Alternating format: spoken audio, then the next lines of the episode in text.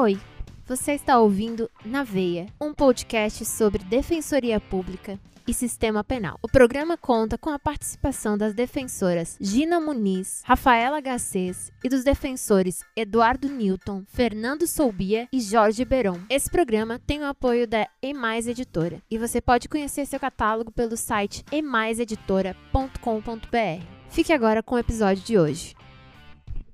Na veia! Defensoria e Na Sistema veia, Penal. defensoria. Na veia! Defensoria e Sistema Penal. Na veia! Defensoria Na e veia. Sistema Penal. Na veia, defensoria e sistema veia. penal. Na Na veia. Sistema veia. Penal. Olá, bom dia, boa tarde, boa noite aos ouvintes do Na Veia, Defensoria Pública e Sistema Penal. Estamos de volta com mais um episódio. Hoje aqui, eu, Fernando Soubia, Rafaela Garcês, Gina Muniz e o monge, nosso querido Eduardo Newton. Temos ausente hoje Jorge Brão Rocha, mas está perfeitamente justificável.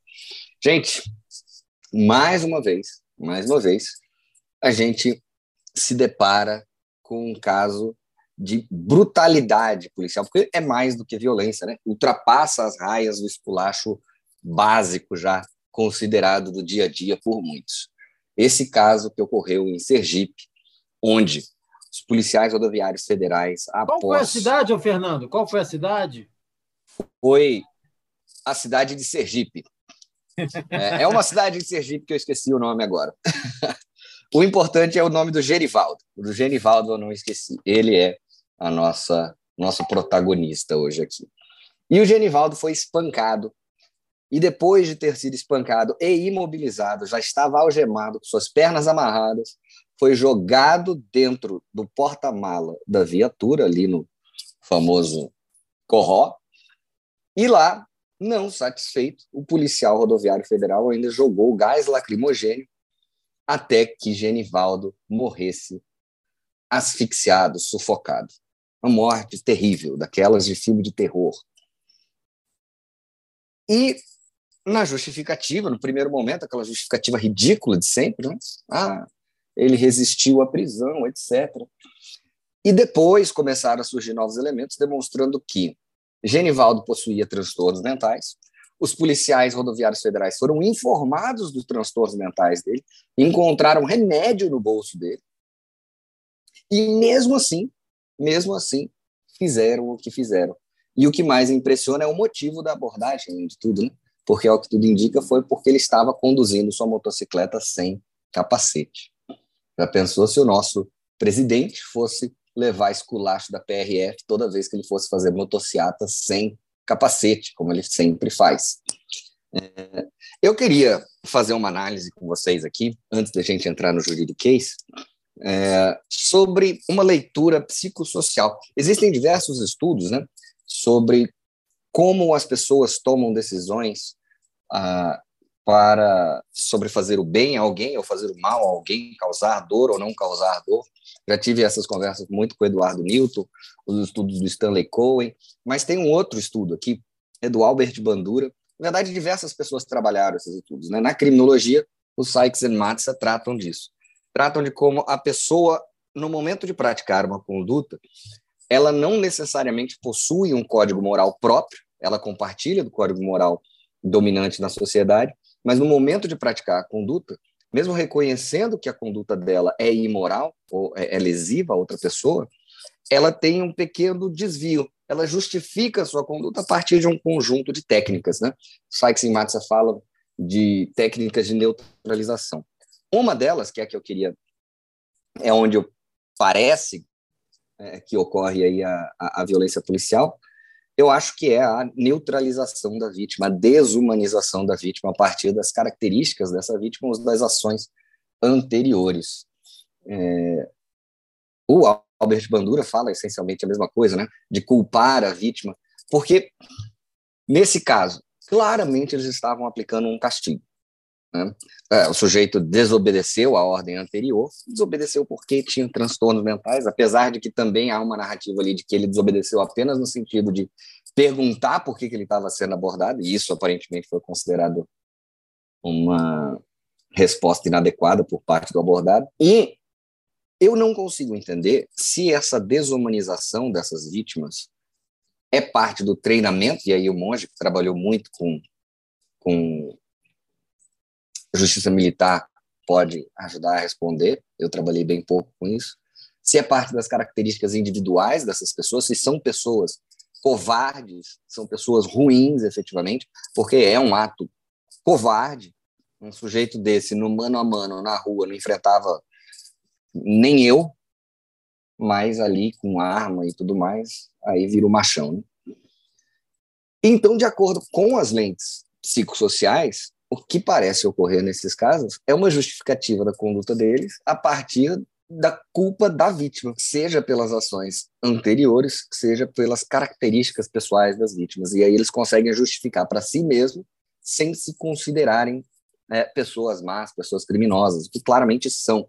O Stanley Cohen também fala disso. Dentro, quando você entra num estado de negação, uma das técnicas de se negar este mal causado é também culpar a vítima. Eu queria saber de vocês. Rafa, você já trabalhou bastante também com esses casos. Como é que você vê ali na hora? Como é que a pessoa encara os próprios atos, um, um ato bárbaro desse? É, eu acho. Boa noite, né? Boa tarde, bom dia para os nossos ouvintes, queridos colegas aqui do Naveia.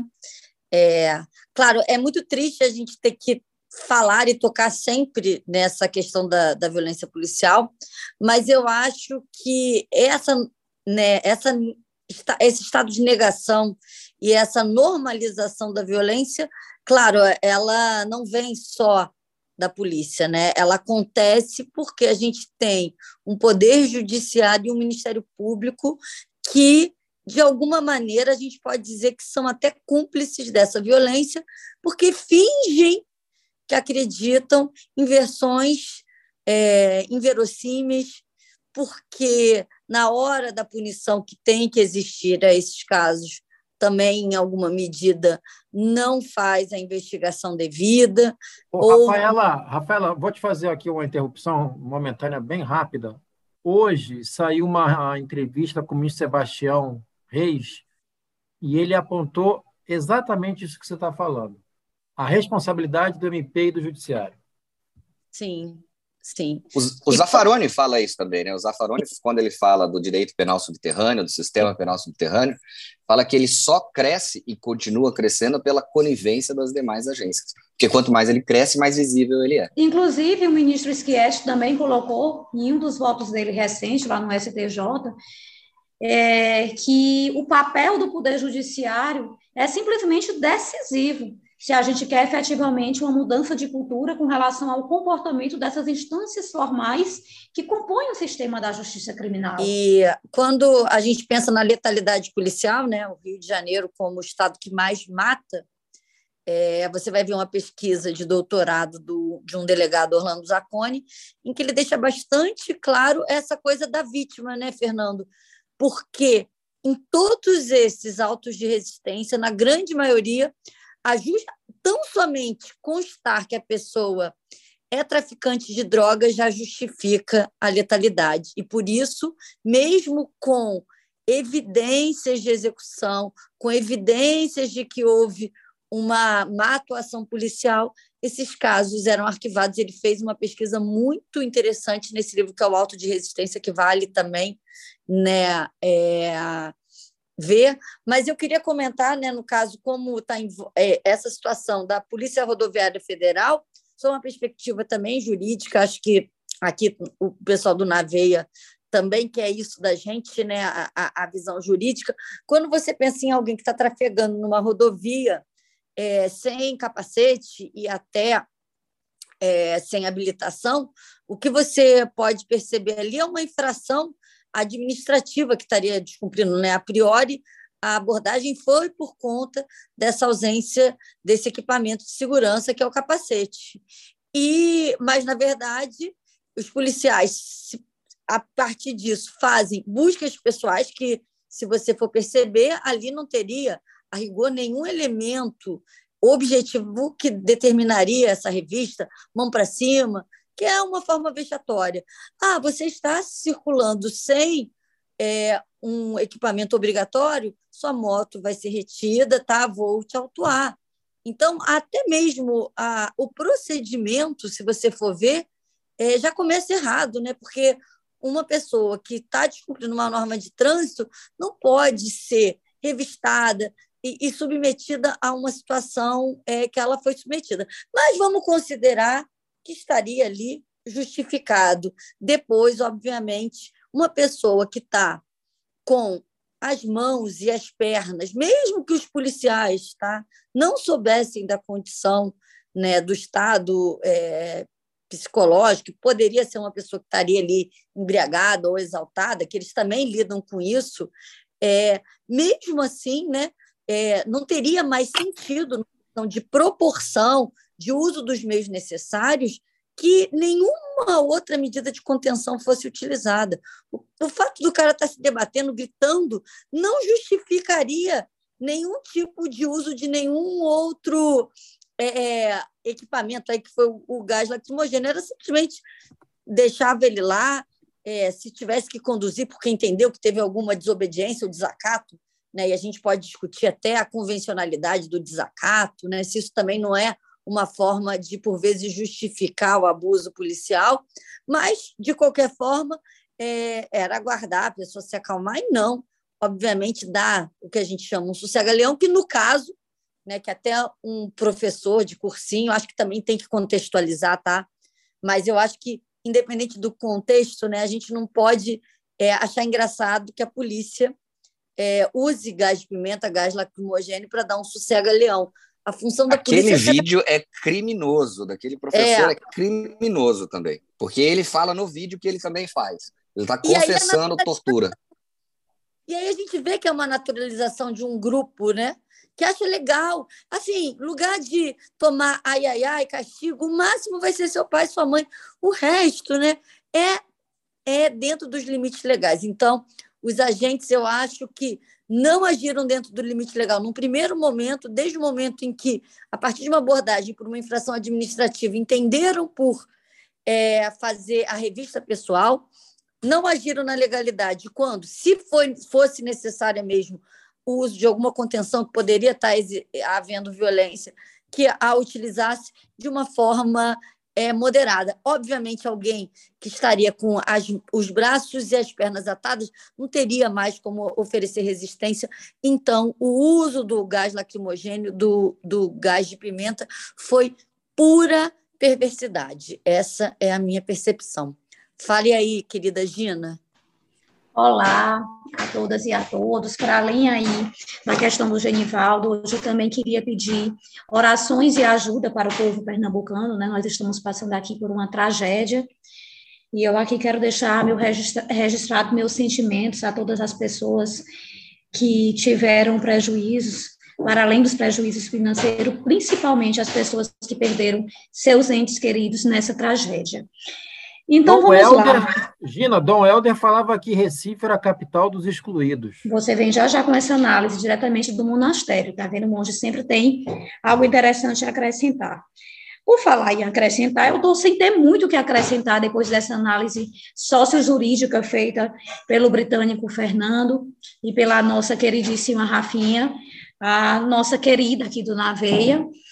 Mas o que eu quero dizer é que, em que pese exista um verdadeiro estado de negação com relação à violência policial e uma resistência também de se tomarem providências simples, como, por exemplo, a instalação de câmeras para evitar essas questões, nós já temos pesquisas empíricas que demonstram que, com medidas simples, a gente consegue diminuir essa desastrosa quantidade de mortes advindas da violência policial. E aí eu chamo a atenção para uma reportagem que tem no site da UOL, que fala que o uso de câmeras, aliadas a outras medidas adotadas desde maio de 2020 pelo Comando da Polícia Militar do Estado de São Paulo, levou à redução de 45,1% na quantidade de mortes em confronto policial.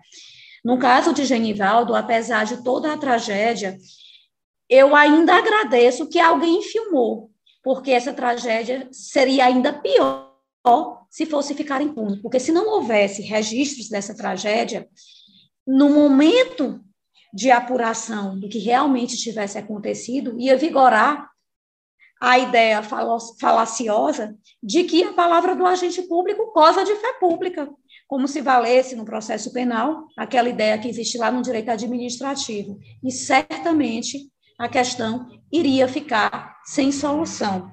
E tendo essa filmagem, a gente espera que essa questão tenha solução e a gente espera que esse caso triste e emblemático sirva para evitar novos casos no futuro.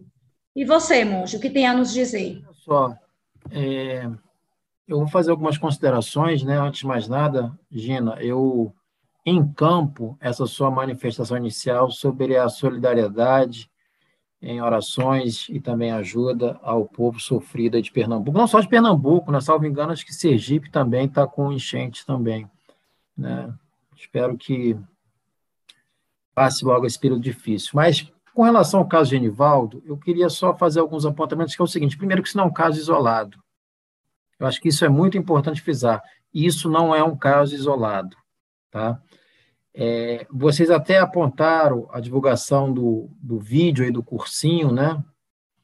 Mas é, eu queria pegar um gancho, Gina, do que você disse o seguinte, porque, veja, mesmo sendo filmado, mesmo sendo filmados, os agentes continuaram.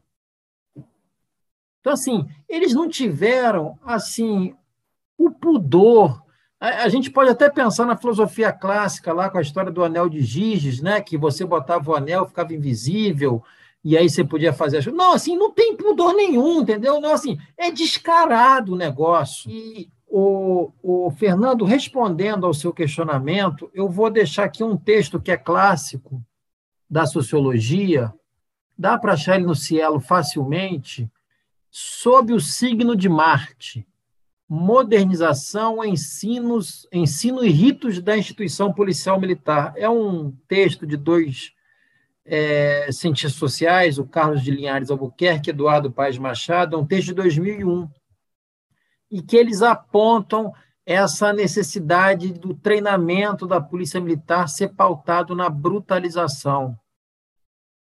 A primeira coisa, você, por exemplo, você perde o nome.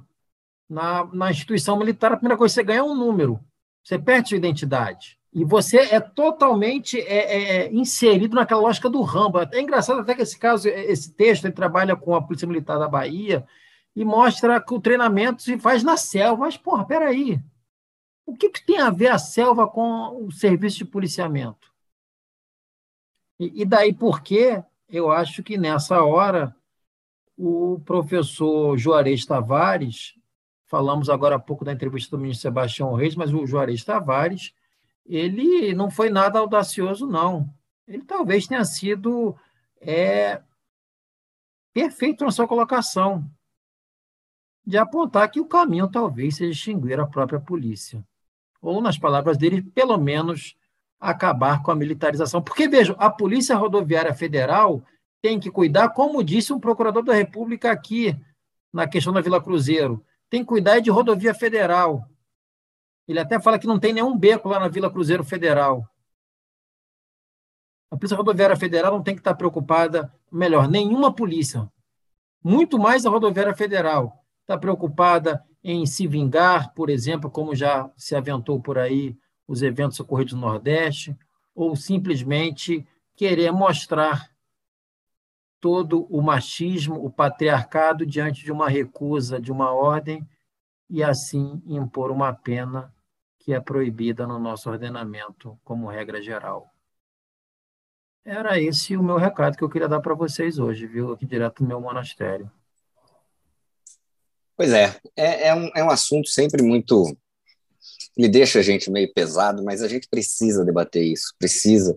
E tomara que pelo menos algum efeito positivo surja, porque, como a Rafa e a Gina falaram, pelo menos foi gravado, pelo menos agora volta ao debate, porque tem muito governador por aí querendo enterrar as propostas das câmeras. Qual é o interesse em se enterrar uma proposta que diminui a violência policial? Eu não sei. Só se os caras querem fomentar a violência policial. Aí é outra conversa, talvez para um outro dia, né?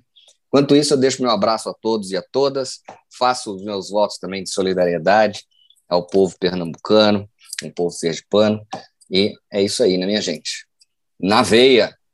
Na veia. Nunca mais, hein, gente? Na veia.